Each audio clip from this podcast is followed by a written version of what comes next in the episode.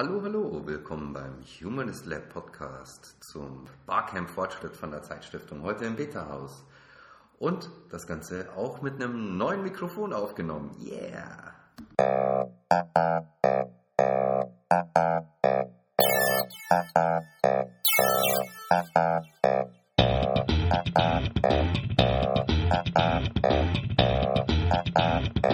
Humanist Lab.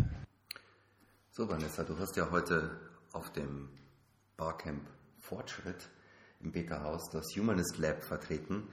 Ähm, erzähl doch vielleicht erstmal, wie das ablief heute. Ja, das lief äh, ab, wie so ein Barcamp halt so abläuft. Ähm, beziehungsweise es gab tatsächlich am Anfang noch drei äh, Impulsvorträge, jeweils 15 Minuten, ähm, die auch sehr interessant waren. Ähm, und dann wurden halt Session-Vorschläge angenommen und schon mal so ein bisschen abgefragt, äh, wie viel Interesse da besteht. Dann wurden die Sessions geplant und dann ging es auch schon los. Und ich glaube, es gab, wenn ich mich jetzt recht entsinne, vier unterschiedliche äh, Slots und ähm, jeweils so drei Sessions, die parallel liefen. Und von daher, äh, das habe ich auch echt bedauert im Nachhinein, habe ich natürlich viele interessante Dinge auch gar nicht mitbekommen, weil man ja doch dann letztendlich, man kann zwar auch bei anderen Sachen dann immer noch mal reingucken, aber so richtig mitkriegen äh, tut man es dann ja nicht. Deswegen bin ich dann eigentlich auch immer bei einer Session geblieben. Mhm. Wie viele Leute waren denn da? Oh, also das ist gar nicht so einfach zu sagen, aber ich denke mal schon also 50 mindestens. Ah, okay. Ich würde fast sagen, ein bisschen mehr. Ja, das ist ja schon eine ganze, ganze Crowd, ne? Mhm, die da ja. so abhing. Und wie hat das organisiert? Also es gibt ja von der Zeitstiftung diese Initiative Vernetzt, wie wollen wir leben? Und äh, die haben das dann letztendlich auch organisiert. Und Moritz Avenarius hat die ähm, Moderation gemacht, wie immer sehr gut. Genau. Ja, sehr schön. Und ähm, du hast ja auch äh, eine Session gemacht. Erzähl doch mal ein bisschen, was du da vorgestellt hast. Ja, also ich habe im Prinzip das Humanist Lab vorgestellt, ähm, was wir machen, warum wir das machen und eben anhand von Beispielen, eine ganze Menge Beispiele, ähm, unserer Experimente und Veranstaltungen versucht eben klarzumachen, was ist da unser Ansatz und ähm, dann äh, kam auch irgendwann die Frage so, ja, okay, aber äh, machst du denn jetzt auch ein Experiment mit uns? Und dafür wäre die Zeit äh, zu knapp gewesen, das hätten wir nicht geschafft. Aber was wir geschafft haben, und da, ähm, das war auch meine Hoffnung gewesen, war nämlich tatsächlich ein paar Impulse und Ideen einzusammeln, ähm, die wir im Humanist Lab dann für Experimente tatsächlich nutzen können. Ah, sehr gut. Was kam denn da zum Beispiel? Ja, also ähm, da waren ja jetzt viele Leute, die sich Gedanken gemacht haben, wahrscheinlich auch schon vorher. Man geht ja auch nicht mal äh, einfach so zu sowas, sondern weil man sich eh schon mal Gedanken gemacht hat, vielleicht über das Thema Fortschritt oder über das Thema Wachstum, Grenzen des Wachstums oder auch äh, Themen wie Zufriedenheit und Glück. Ähm, und von daher gab es auch viele Berichte von anderen Initiativen oder Veranstaltungen. Ähm, zum Beispiel eine Veranstaltung, wo es um Transformation Design äh, ging. Was ist das denn? Ja, du, da wollten wir doch eigentlich auch hingehen äh, und hatten dann blöderweise keine Zeit. Ähm, und auf jeden Fall ging es da äh, darum, äh, um einen bestimmten Insight, nämlich dass Konsumenten heute vielfach eigentlich nur Käufer sind. Ähm, und zwar abgeleitet von der Tatsache, dass wohl sehr viele Produkte gekauft werden, aber letztlich überhaupt nicht konsumiert werden. Also beispielsweise, ich kaufe mir die gesammelten Werke von meinetwegen Johann Sebastian Bach und höre aber immer nur eine äh, einen Gassenhauer. Äh, genau, einen, einen von Johann Sebastian Bachs Gassenhauern und den ganzen Rest, äh, das, das höre ich gar nicht. Also es wird eben viel ähm, letztendlich gekauft, aber dann eigentlich gar nicht wirklich konsumiert. Da ist vielleicht so ein bisschen die Frage, welche Produktgattung betrifft das oder betrifft das besonders. Das finde ich, das könnte man echt nochmal vertiefen, äh, das Thema. Ähm, oder auch eben ein Impuls, zum Beispiel gebrauchte Produkte ähm, aufzuladen äh, durch Geschichten oder durch Bedeutung, vielleicht auch durch Zweckentfremdung. Und ähm, da war so eine Idee, dass wir ja vielleicht äh, mal ein, ein, Experiment machen könnten oder eine Veranstaltung, wo jeder was mitbringen kann, wo er so schon so kurz davor ist, das äh, wegzuschmeißen und wir dann gemeinsam nochmal versuchen, dem einen neuen Wert ähm, zu geben, vielleicht durch Geschichten, vielleicht aber eben auch durch eine andere Nutzung äh, und am Ende vielleicht ja auch durch Tauschen. Das ist ja auch immer noch eine Möglichkeit. Ähm, genau, also das ist, finde ich, schon sehr konkret, was man sehr gut äh, verfolgen könnte.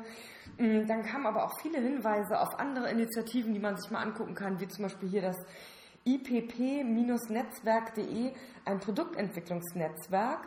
Ähm, und irgendwie im, damit im Zusammenhang steht auch eine Tagung in der HAW am 19.04.2013, das ist ja auch schon in ein paar Tagen, ähm, wo eben ähm, Produkt, wo es um Produktentwicklung und Prototyping geht, so wie ich das verstanden habe. Also das, denke ich, sollten wir uns auch auf jeden Fall nochmal genauer angucken. Ähm, genau. Dann kam auch ein interessanter Gedanke, nämlich wie ist das eigentlich? Also viele Leute, die sich auch so in diesem Umfeld bewegen, äh, setzen so auf Vintage und Upcycling und Recycling und haben aber gleichzeitig ein iPhone 5. Und das ist ja im Prinzip auch so ein bisschen eine moralische Frage, die sich da stellt, nämlich, ähm, das sage ich jetzt, das wurde dort so nicht gesagt, aber ich finde es trotzdem sehr interessanter Gedanke, ähm, kann ich eigentlich oder muss ich auf ganzer Linie, also muss ich mein gesamtes Konsumentenverhalten oder auch mein gesamtes Leben dem, der Konsumvermeidung unterordnen oder auch, ähm, wenn ich auf der einen Seite vielleicht ressourcenschonend bin oder eben auch faire Produkte kaufe, wie steht das dann im Verhältnis dazu, wenn ich dann irgendwie ein nachweislich nicht besonders ressourcenschonend und unter Arbeitsbedingungen, die vielleicht auch nicht jeder gerne selber hätte, äh, produziertes Produkt kaufe, wie so ein iPhone 5 zum Beispiel. Und da könnte man ja auch mal überlegen, wie es denn damit umzugehen. Also gibt es diesen moralischen Anspruch? Wenn ja, ist der realistisch? Lässt sich das überhaupt durchhalten? Müsste man vielleicht so eine Art persönliches Karma-Konto führen und sagen, okay, jetzt habe ich mir dies geleistet, ähm, äh, dafür muss ich jetzt an anderer Stelle wieder irgendwie ähm, was, was, was gut machen. Ähm, wenn man das täte, wie könnte man das dann bewerten? Also was bekommt wie viele Punkte? Ne, das finde ich könnte man einfach mal genauer drüber nachdenken. Oder auch, ähm, oft ist es ja so, dass wir bei kleinen Produkten zurückgreifen auf äh, meinetwegen Zahnpasta aus dem Bioladen oder Hackfleisch vom äh, Bioschlachter äh, oder auch gar kein Hackfleisch, äh, dafür Tofu. Kein oder, Hackfleisch? Nein, kein Hackfleisch, Rainer. Ähm, und so weiter und so fort. Aber wenn es dann um große Produkte geht oder sehr äh, teure Produkte äh, in einer bestimmten Preisklasse, wie wenn es um Rechner geht oder um ein Auto oder auch ein Fahrrad. Äh, da äh, gucken wir dann plötzlich nicht mehr so drauf, obwohl es da eigentlich um viel mehr Geld geht und möglicherweise auch um viel mehr Gewinn ähm, und Profit für diejenigen, die ne, unter bestimmten Bedingungen dann was produzieren lassen. Und vielleicht könnte man das ja auch mal auf den Kopf stellen und sagen, einfach nur mal so als Gedankenexperiment, wieso kaufst du eigentlich nicht deine Zahnpasta und deine mh, mm, Toilettenartikel bei Aldi und sparst dafür auf ein Elektroauto? Also nur mal so als, äh, als Frage. Also was ist denn wirklich ressourcenschonend und wie kann ich denn den Impact, den positiven Impact, den ich haben möchte, maximal ausloten sozusagen? Ja, das, das, das alles sehr spannend. Das, ist, äh, das sind jetzt alles Punkte, die ich jetzt erstmal nicht mit dem Thema Fortschritte so sehr in Verbindung gebracht habe mhm. oder hätte. Mhm. Da geht es ja stark um, um Nachhaltigkeit und äh, irgendwie um Wachstumskritik. Du hattest es ja in deinen einleitenden Worten auch schon angesprochen, dass, äh, dass es um die Worte, ich versuche mich zu erinnern, Wachstum, äh, Grenzen des Wachstums, Nachhaltigkeit, Fortschritt und noch irgendwie ein paar Sachen ging. Das ist ja schon ein ganz schönes äh, Brett an Themen. Und ist denn der Zusammenhang auch tatsächlich so hergestellt worden zwischen all den Themen oder Tja. Wie, wie, wie, steht das denn zueinander? Also für mich ist es tatsächlich so, ich bin da hingegangen und dachte, ja, Fortschritt, irgendwie klar, dass dieser alte Fortschrittsbegriff, von dem ich auch neulich erst gehört habe, dass Leute tatsächlich denken, Fortschritt bedeutet ne, ein Aufkumulieren, ein es geht immer weiter und wird immer besser. Das habe ich ehrlich gesagt noch nie so gesehen. Mhm. Und deswegen habe ich eigentlich auch das finde ich so ein ich will nicht sagen, kein komplexes Thema gehalten, aber ich dachte halt auch, dass der Zusammenhang relativ klar ist, weil wir sehr häufig mit all diesen Begriffen konfrontiert werden, die du jetzt genannt hast. Ja, ja. Und äh, nach der Veranstaltung würde ich aber sagen, ich bin viel verwirrter als vorher, es ist viel komplexer, weil hinter diesen einzelnen Begrifflichkeiten nochmal so viele unterschiedliche Konzeptionen von Wahrnehmung stehen, auch von ähm, meinetwegen politischen Implikationen oder Intentionen.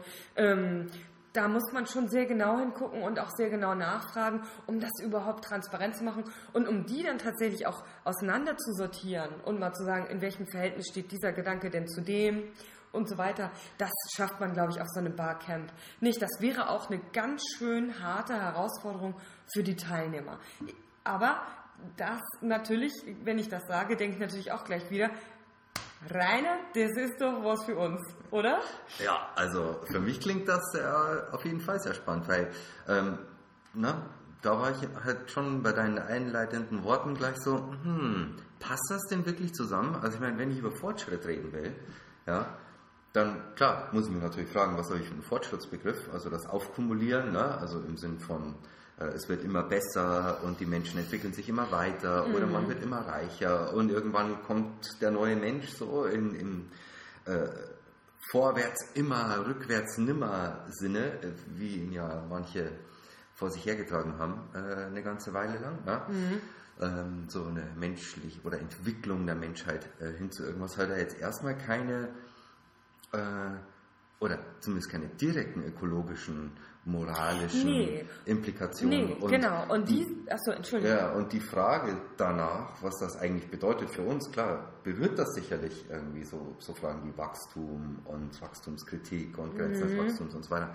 Ähm, aber hätte ich nicht erwartet, dass das direkt ähm, so eng geführt wird. Ja, also was, was ich glaube, auch Fortschritt ist vielleicht gar nicht so ein guter Begriff, weil man muss echt früher anfangen. Es gibt, äh, um, ich versuche das jetzt mal wirklich so einfach wie möglich zu formulieren, was ich da wahrgenommen habe an unterschiedlichen Haltungen. So. Mm. Und ähm, ja, genau, weil das, das, wär, das würde mich ja, auch interessieren, ne? wie, wie die Bandbreite da auch war. Ja? Und, also. und das habe ich ja nur so am Rande herausgehört, weil es so äh, basal dann gar nicht äh, thematisiert wurde. Aber ich glaube, es und das sind eben alles so Haltungen, zu denen man leicht Ja sagt, weil es leicht äh, gut klingt. Und wenn gefährlich, man gefährlich. ja ja und wenn man sie dann nämlich zusammennimmt, dann merkt man so okay, aber äh, alles zusammen ist dann doch äh, komplexer. Nämlich also zum Beispiel nehmen wir mal den Begriff oder ich glaube es gibt Leute, die sagen, wir sollten nicht so viel wegschmeißen. So, wir hm. sollten weniger wegschmeißen. Ähm, da geht es dann um Recycling, um Upcycling. Dann gibt es Leute, die sagen, ähm, wir sollten mehr selber machen. Und da kann man dann auch wieder überlegen, welche äh, Motivation steht dahinter, was wollen wir denn damit mhm. aber überhaupt erreichen. Ne? Aber wenn wir jetzt nur mal sagen, mehr selber machen als Ziel. Ne? Weniger wegschmeißen als Ziel, mehr selber machen als Ziel. Ähm, und dann gibt es, glaube ich, äh, Leute, die sagen, wir sollten weniger Ressourcen verbrauchen. Dann gibt es Leute, die sagen, wir sollten weniger konsumieren. Und das hört sich alles sehr ähnlich an. Aber das sind überhaupt gar nicht dieselben Dinge. Ähm, dann gibt es, glaube ich, Leute, die sagen, wir sollten uns äh, mehr aus unseren Arbeits- und Produktionsverhältnissen emanzipieren. Mhm. Ja, aber ich glaube, das sind schon mal so die wichtigsten im Prinzip. Und dann ist eben immer die Frage, wenn ich jetzt diese Sätze sage, weil ich habe das ja gerade schon so ein bisschen vorweggenommen, macht man das dann, um etwas anderes damit zu erreichen oder ist das ein Selbstzweck schon? Ne? Ist das das Ziel an sich? Da muss man, glaube ich, dann auch nochmal differenzieren. Manche würden sagen, nee, ich will damit was anderes erreichen. Manche würden einfach sagen, nö, das, also, das an sich fände ich schon gut, weil ich davon ausgehe, dass dann gute Sachen passieren, egal was. So. Ähm, und ich glaube, dass dann äh, ne, die, die Folgen, die dann antizipiert werden, bei manchen sehr bestimmt sind und bei manchen sehr unterbestimmt sind und eben ganz viel in der Mitte. Ähm, und dann kommt natürlich auch die Frage, wozu soll Wachstum denn eigentlich gut sein? Was ist Wachstum? Was ist gutes Wachstum? Was ist denn Zufriedenheit? Was ist Glück? Ähm, und da kommen dann, glaube ich, sehr unterschiedliche Konzeptionen nochmal auf die Bildfläche. Und um die rauszukriegen, da müsste man wirklich nochmal sehr genau sprechen. Also, weil ich glaube, dann sind wir wieder bei den großen Fragen, nämlich vom Verhältnis zwischen Freiheit und Sicherheit beispielsweise, Individuum und Gesellschaft. Ähm, ja, die ganz großen Trennlinien tatsächlich. Aber auch sowas wie, ne, was wir ja auch schon mal aufgegriffen hatten, Hedonismus und Happiness. Wie steht das zueinander? Ja. Ja, ja. Mhm. Und ich meine, allein zu dem Glücksthema, ähm, das ist ja jetzt ja schon so ein bisschen wieder am Abschlauen.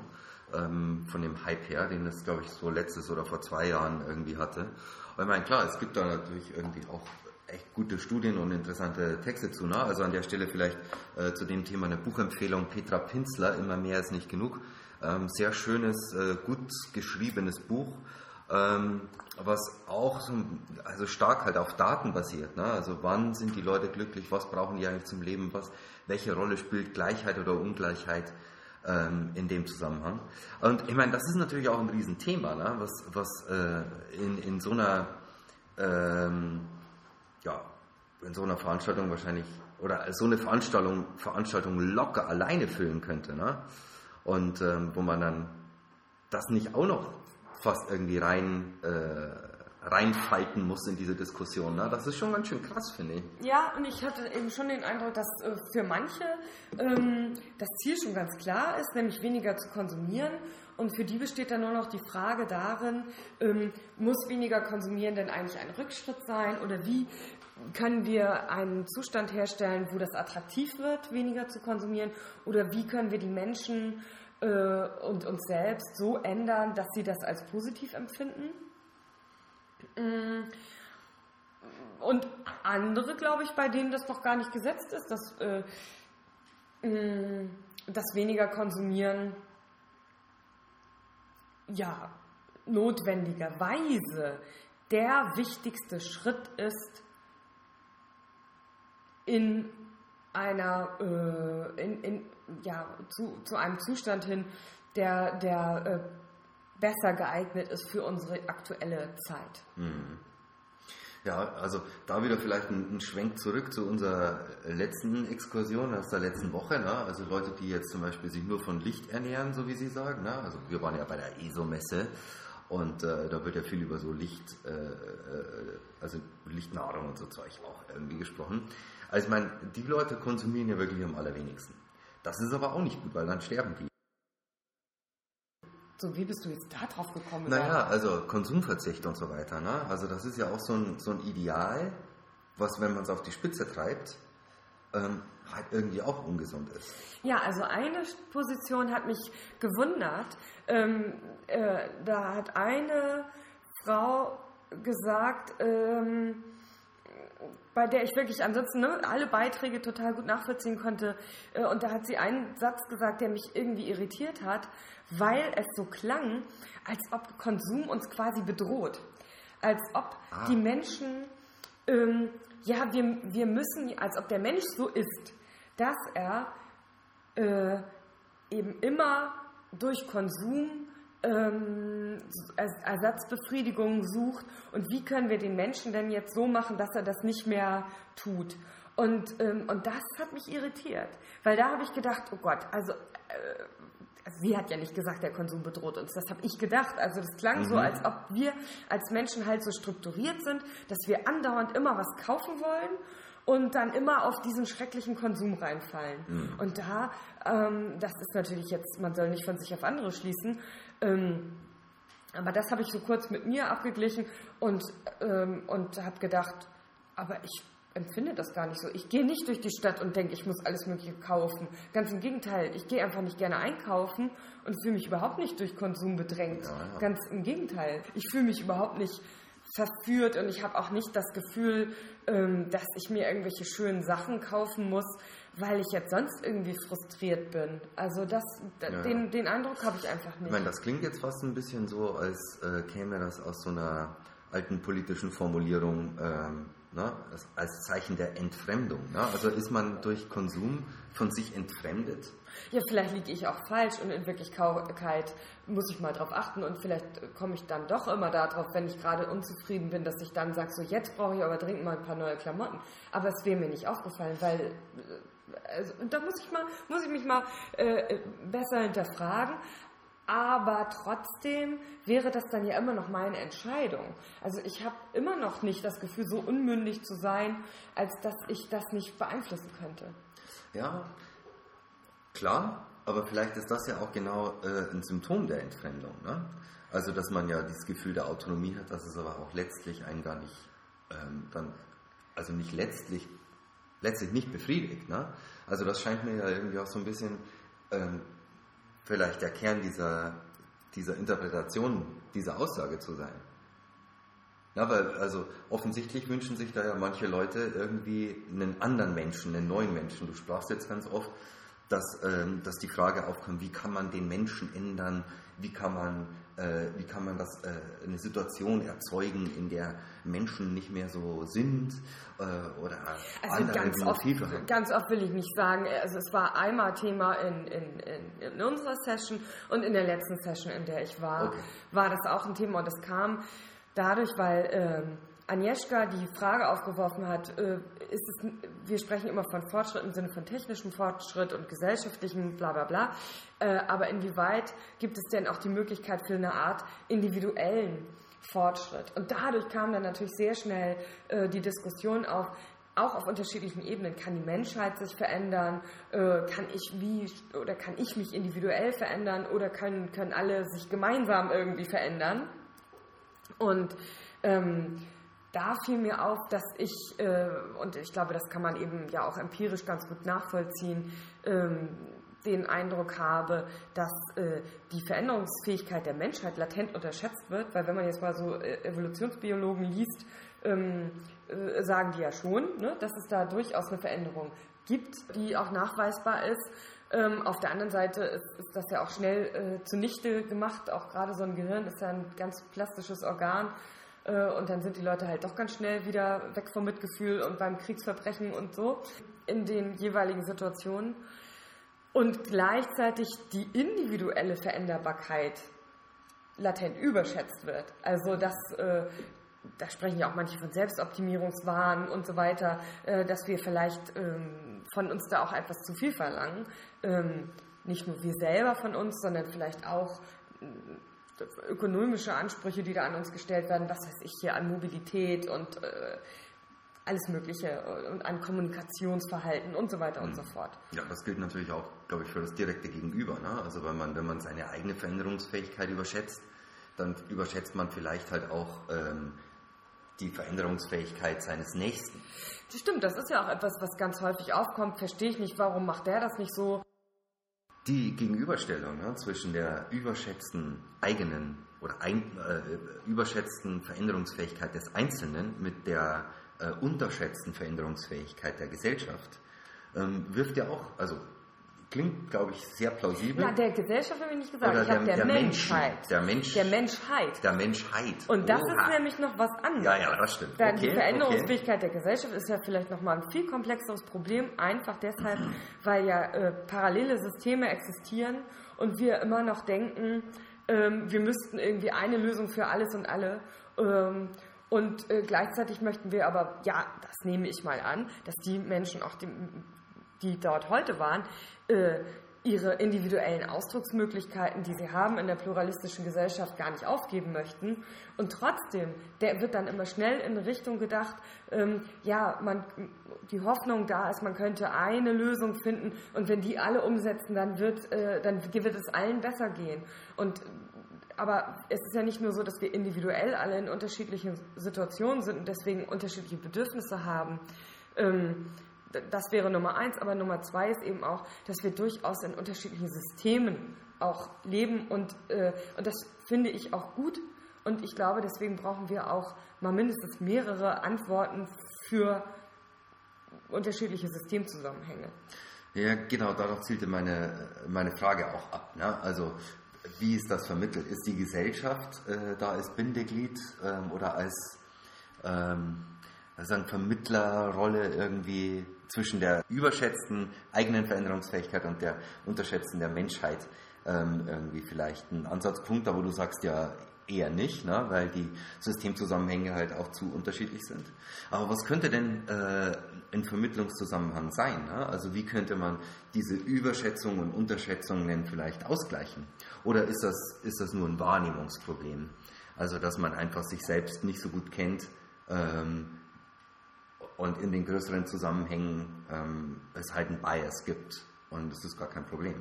Ich glaube, es ist einfach wie immer, nämlich komplexer. Ne? Also ähm, ich glaube, dass Menschen sich sehr wohl verändern können, ähm, aber das hat eben alles seinen Preis. Und Gesellschaft kann sich auch verändern, aber das hat auch seinen Preis. Und bei den meisten Dingen, das ist zumindest äh, zum einen meine Erfahrungen aus dem beruflichen Zusammenhang mit, mit, mit dem Thema Veränderung, aber auch ähm, ne, aus Literatur, wenn wir uns angucken, das Knowing Doing Problem beispielsweise, ähm, dass die Menschen meistens sich einfach keine Gedanken darüber machen, ähm, was sie erreichen wollen, wie sie da hinkommen wollen. Das überlegen die sich vielleicht noch gerade, aber welchen Preis sie dafür bezahlen müssten, weil jede Veränderung heißt, dass sich auch was aufgeben muss. Und dieses Aufgeben, das wird sich nicht klar gemacht. Und das ist natürlich aber wiederum auch ein interessanter ähm, Hinweis zum Thema Fortschritt und warum dieses klassische Fortschrittsbild natürlich Quatsch ist, ähm, weil es gibt kein Mehr, es gibt immer nur ein Anders. Genau, aber gibt es nicht vielleicht auch äh, Bereiche, in denen einfach der ganz normale, kumulative Fortschritt dann doch irgendwie greift? Ich denke zum Beispiel an die Wissenschaft. Ja? Nimm eine, ganz normale Naturwissenschaft, Physik, das machen die Leute seit paar Jahrhunderten, also so richtig systematisch. Ne? Und dann sitzen da Leute, machen Experimente, entwickeln Theorien, stellen Hypothesen auf, testen die. Ähm, und dann wird was widerlegt und dann wird nichts widerlegt und dann verlaufen sich manche in eine Richtung und dann ist das ein Dead End. Ja? Also so ein, so ein wissenschaftliches Verständnis der Welt, ja? ähm, das baut ja immer wieder auf den Ergebnissen, auf den vorangegangenen Ergebnissen auf. Ist das vielleicht einfach ein, also ein, ein Bereich, sagen wir mal Naturwissenschaften jetzt, ne? also Sozialwissenschaft vielleicht noch schwieriger, äh, Sozial- und Geisteswissenschaften, aber so ganz normale Naturwissenschaften, wo Fortschritt in so einem ganz normalen, althergebrachten Sinn doch noch funktioniert? Ja, könnte man denken. Wenn man jetzt nur das System Wissenschaft an sich betrachtet, müsste man sagen, ja, wenn das denn ein isoliertes System wäre. Ja, ich glaube eben, dass das bei gesellschaftlichen Themen äh, nicht funktioniert, weil das ein, äh, weil das Systeme sind oder ein System ist, das ähm, ständig aufrechterhalten werden muss. Und zwei Dinge fallen mir dazu ein. Ich habe darauf vielleicht noch keine tolle, so richtig tolle Antwort, würde ich jetzt auch nicht behaupten. Aber mir fällt dazu ein, dass erstens Wissenschaft eben nicht unabhängig von Gesellschaft und von Politik äh, und auch nicht unabhängig von Recht stattfindet. Und wenn man sich anguckt, wie kommt es denn dann, ne, man, im ersten Moment denkt man, ja klar, Wissenschaft das, ne, wird immer besser, wir wissen immer mehr. Wie kommt es dann aber zum Beispiel zur Renaissance? Das ist zwar schon lange her, aber es war ja offensichtlich mal möglich, dass Wissen tatsächlich echt ewig lange verloren geht und sich da überhaupt nicht aufkumuliert hat, sondern dann wiederentdeckt werden muss. Und ähnliche Effekte gibt es in einzelnen Wissensdisziplinen ja auch heute. Ähm, und ich glaube, das entsteht durch diese Verknüpfung des Systems Wissenschaft mit anderen Bereichen. Äh, das ist das eine. Und das andere ähm, ist der Bereich Knowledge Management, weil ich frage mich tatsächlich, ob das heute noch so ist, weil wir haben im Moment das Problem, dass äh, implizites Wissen nämlich immer wichtiger wird. Und implizites Wissen lässt sich nämlich nicht aufkumulieren, weil es in den Menschen steckt.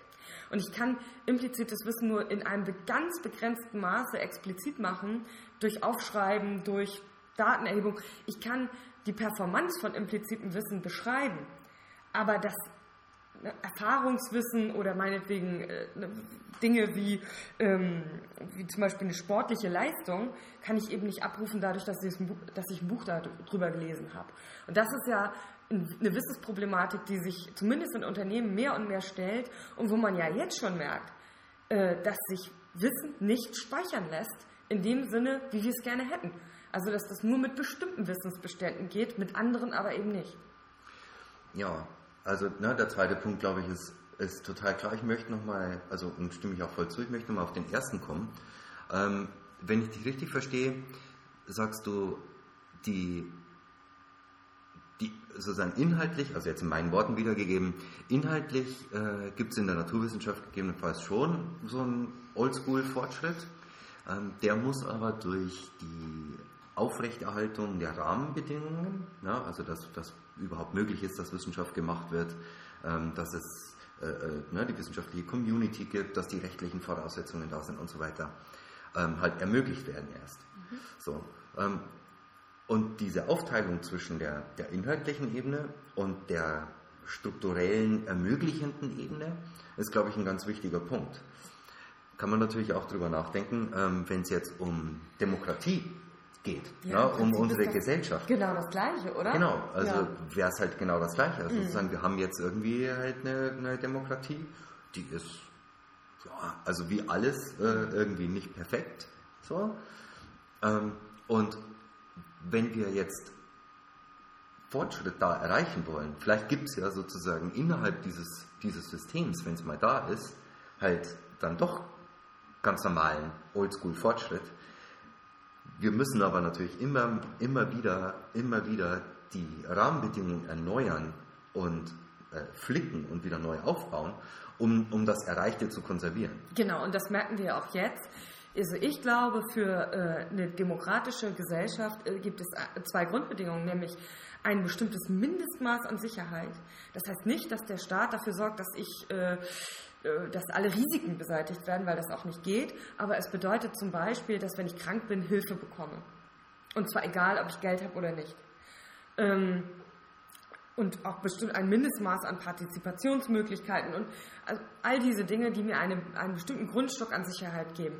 Und darüber hinaus ein maximales Maß an individueller Freiheit, die selbstverständlich begrenzt wird ne, durch die Freiheit anderer. Und ich glaube, das sind aber so, um nur zwei Dinge zu nennen, zwei ganz wichtige Grundvoraussetzungen. So, und wenn ich jetzt aber zum Beispiel hingehe und sage, nichts mehr, Krankenversicherung, nichts mehr Zugang zu Bildung und äh, ähm, anderen ne, Dingen, die wir als grundlegend betrachten, dann wird es einfach schwierig. Und dann setzt es auch auf einmal das ganze oder stellt das auf einmal auch das ganze System in Frage, weil ich glaube, da gehen die Leute einfach dann nicht mehr mit.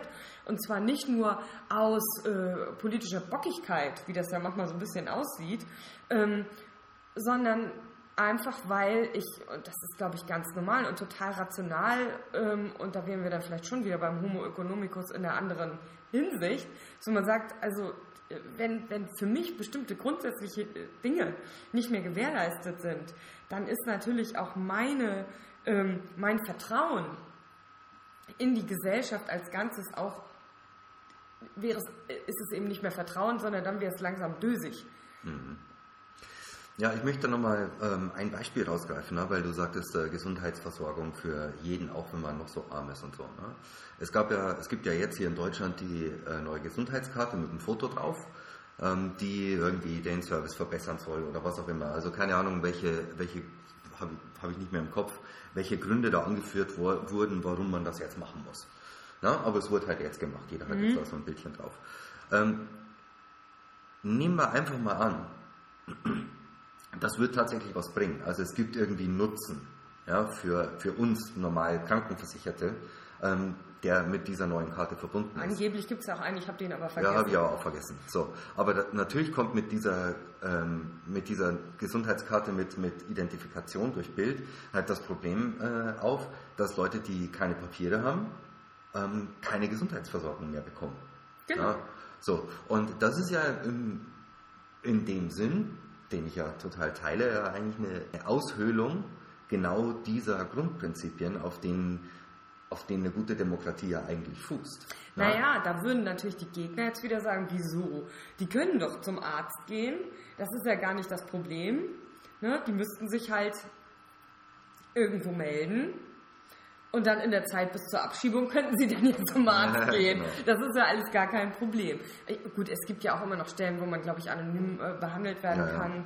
Ja. Ähm, aber ich glaube, vielfach lebte das ja bisher vom Engagement einzelner Ärzte. Mhm. Ja, tut sie auch heute noch. Ne? Ja, also, also. Ähm, aber es war damals halt leichter äh, noch. So, und ich glaube, das, das deutet halt auf eine, finde ich, auf ein ganz spannendes ähm, Phänomen irgendwie in dieser Fortschrittsdebatte hin. Ne? Also selbst wenn man, wie wir ja wie wir es anfangs ja mit Wissenschaft gemacht haben, dass man sozusagen inhaltlich ähm, innerhalb des Systems vielleicht Fortschritt erzielt, aber doch immer strukturell immer wieder bei muss und flicken, um, den, um das System halt aufrechtzuerhalten, ist es ist zum Beispiel äh, die Geschichte mit den, mit den Gesundheitskarten halt ein Hinweis darauf, dass Dinge, die man macht, vielleicht ähm, genau das nicht tun oder neue Löcher in dieses System reißen, die man vielleicht auch gar nicht sieht. Mm, ja, wobei ich das Beispiel mit den Gesundheitskarten, das ist natürlich schwer verwerflich, aber äh, als nicht so geeignet empfinde, weil diejenigen, die davon betroffen sind, keine Macht haben.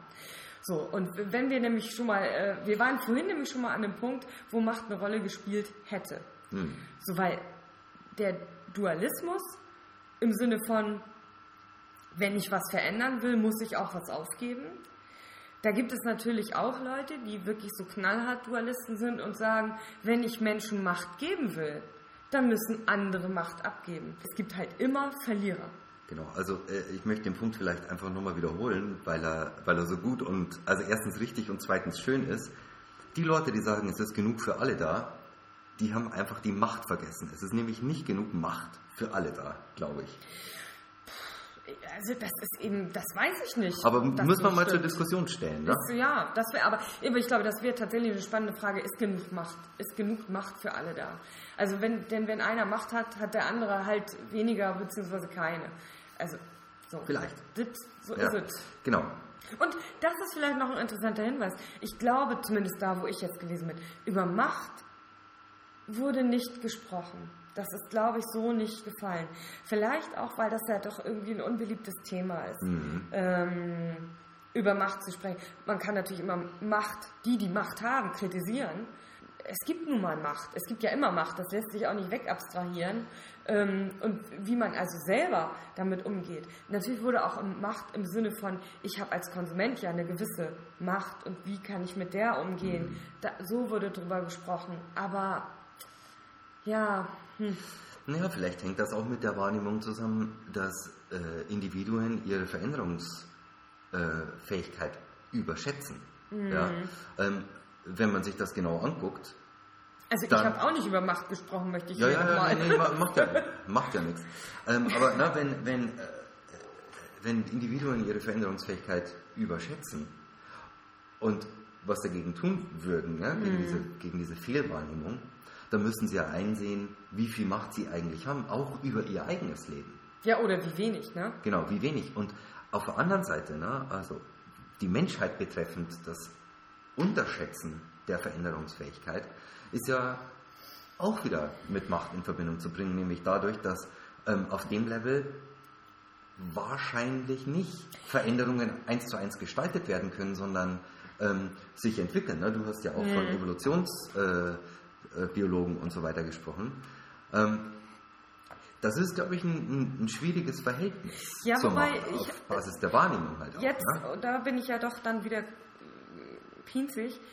Ich glaube, du hast da jetzt gerade zwei Begriffe, die immer synonym verwandt werden, aber die eigentlich nicht gleich sind. Veränderungsfähigkeit, habe ich gesagt. Nee, du hast gesagt Macht sozusagen in der Gesellschaft und Macht über das eigene Leben. Ich glaube, das sind zwei völlig unterschiedliche Dinge.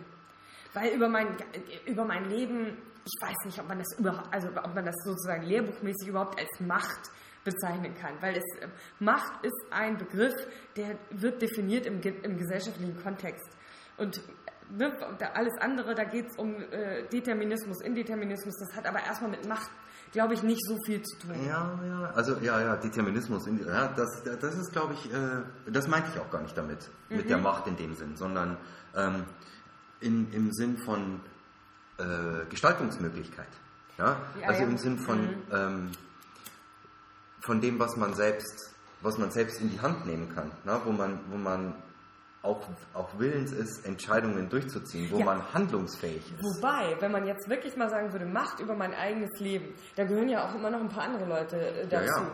Und wenn ich jetzt sagen würde, ja, Macht über mein eigenes Leben bekommen, das ist was total erstrebenswert ist, und das ist es ja, ne, weil mit Glück wird ja wesentlich vom Faktor Selbstwirksamkeit auch mitbestimmt, dann würde das aber nach dieser, in die, dieser dualistischen Sichtweise ja implizieren, sobald ich Macht ergreife über mein eigenes Erleben, nehme ich sie auch äh, über mein eigenes Leben, nehme ich sie automatisch anderen irgendwo weg. Also das, nicht notwendigerweise. Ja, genau, das wäre das aber die Frage. Ja. Vielleicht wäre das eine spannende Frage, wie kann ich denn eigentlich Macht über mein eigenes Leben gewinnen, ohne Macht in einem Übermaß oder unverhältnismäßig anderen wegzunehmen. Individualismus bedeutet ja auch zum Beispiel, äh, oder auch individuelle Freiheit, mich zum Beispiel gegen äh, staatliche Eingriffe zu wehren. Und das, das wird ja, glaube ich, jeder als erstrebenswert auch irgendwo für sich persönlich mhm. ja meistens zumindest unterschreiben. Auf der anderen Seite äh, ist der Staat ja einfach auch die Gesellschaft und repräsentiert auch oft einfach die gesellschaftliche Verantwortung, die ich als Bürger auch letztlich habe. Ähm, wenn ich mich dem entziehen will, mein Gott, dann wird es ja auch irgendwann mal schwierig. Ja, ja, in der Tat. Okay, ähm, gibt es denn ab von dieser sehr spannenden Diskussion Äh, noch weitere Beobachtungen, noch weitere Eindrücke? Ja, und zwar möchte ich einen weiteren Eindruck da eigentlich äh, schildern, nämlich diese drei Einführungsvorträge fand ich interessant. Da hat ähm, erst äh, gab es so einen Vortrag von Jakob, wo ich leider den Nachnamen nicht mitbekommen habe, von einem äh, Do-Tank, die äh, eben auch versuchen, andere Wege zu finden, wie man so Nachhaltigkeitsinitiativen entwickeln kann, die auch so ohne moralischen Hammer auskommen, sondern die wirklich so Insights nutzen, um daraus gute Ideen zu entwickeln. Ähm, und in dem Fall war es, so wenn ich das richtig verstanden habe, quasi selber Stromerzeuger zu werden für ähm, und das so mit Festivals zu verknüpfen Festivals? Mit ja. Stromerzeugungsfestivals oder mit Musikfestivals? Musikfestivals. So. Äh, da muss ich mal den Link raussuchen, vielleicht kann ich das dann noch verlinken. Ich habe das jetzt, glaube ich, voll scheiße erklärt gerade. Ähm, und dann kamen wirklich so zwei Antipoden.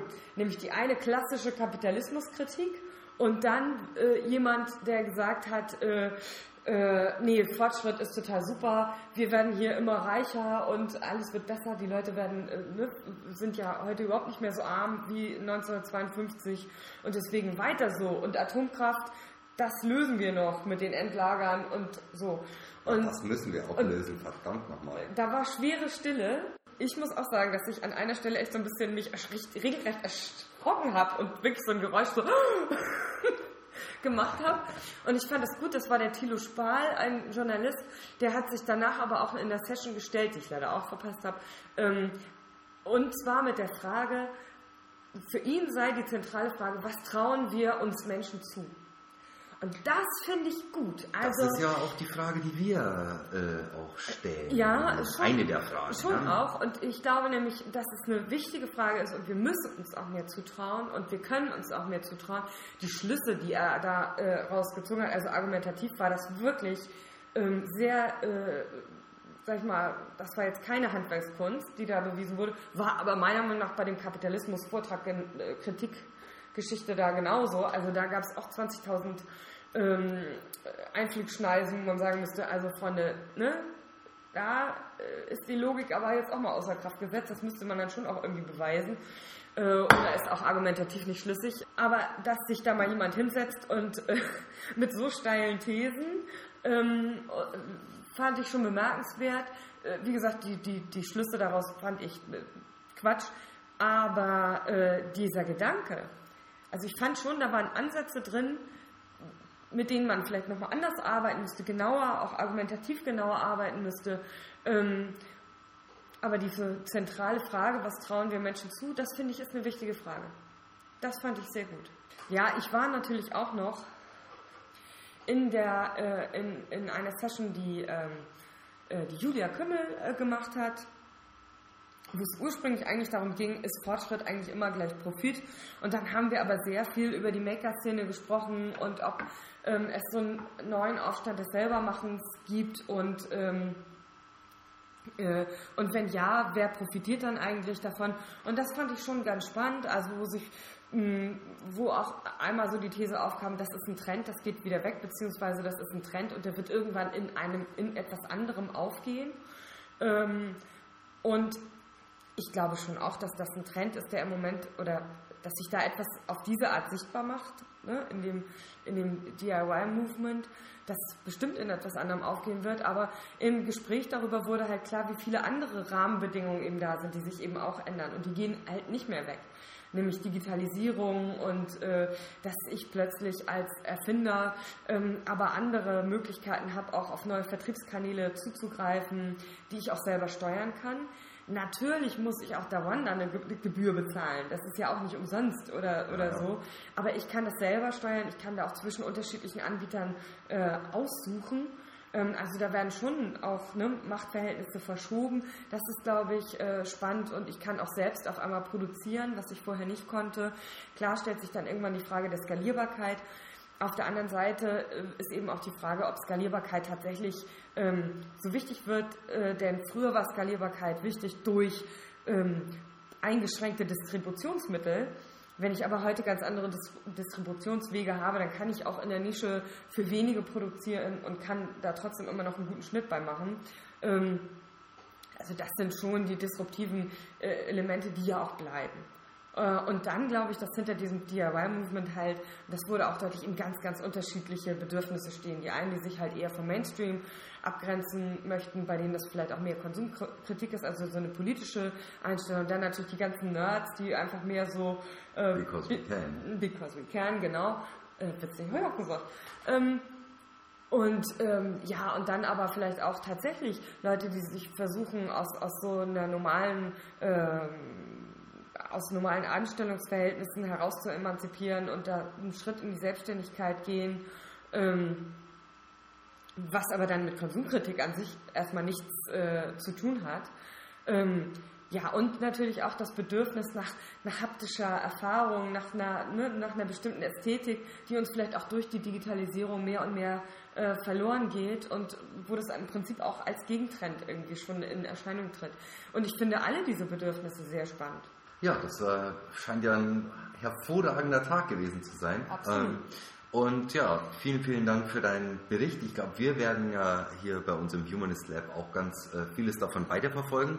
Und ähm, ja, macht euch schon mal gefasst auf äh, tolle neue Experimente, die sich daraus äh, ergeben. Einige hatte Vanessa ja schon gesagt, die wir vielleicht planen. Und ähm, ja, wir freuen uns auf euch und ja, hinterlasst ähm, Kommentare, wie hat es euch gefallen und sagt Bescheid. Und auch äh, ist es jetzt besser für euch zu hören mit unserem neuen Equipment, das wir uns zugelegt haben, nur für euch. Und natürlich auch nochmal der Aufruf, also wir machen uns gefasst auf hoffentlich noch mehr Ideen, vielleicht auch das Thema Fortschritt, Wachstum äh, nochmal zu vertiefen in, in, Experimenten. Also welche Aspekte interessieren euch da besonders? Ähm, das gibt uns dann auch die Möglichkeit, dazu nochmal geeignete Interaktionsmöglichkeiten, so will ich es mal sagen, äh, dann zu entwickeln. Das wäre ganz toll. In diesem Sinne, glaube ich, macht das äh, Humanist Lab große Fortschritte. genau. Und vielen Dank und bis zum nächsten Mal. Tschüss. Tschüss.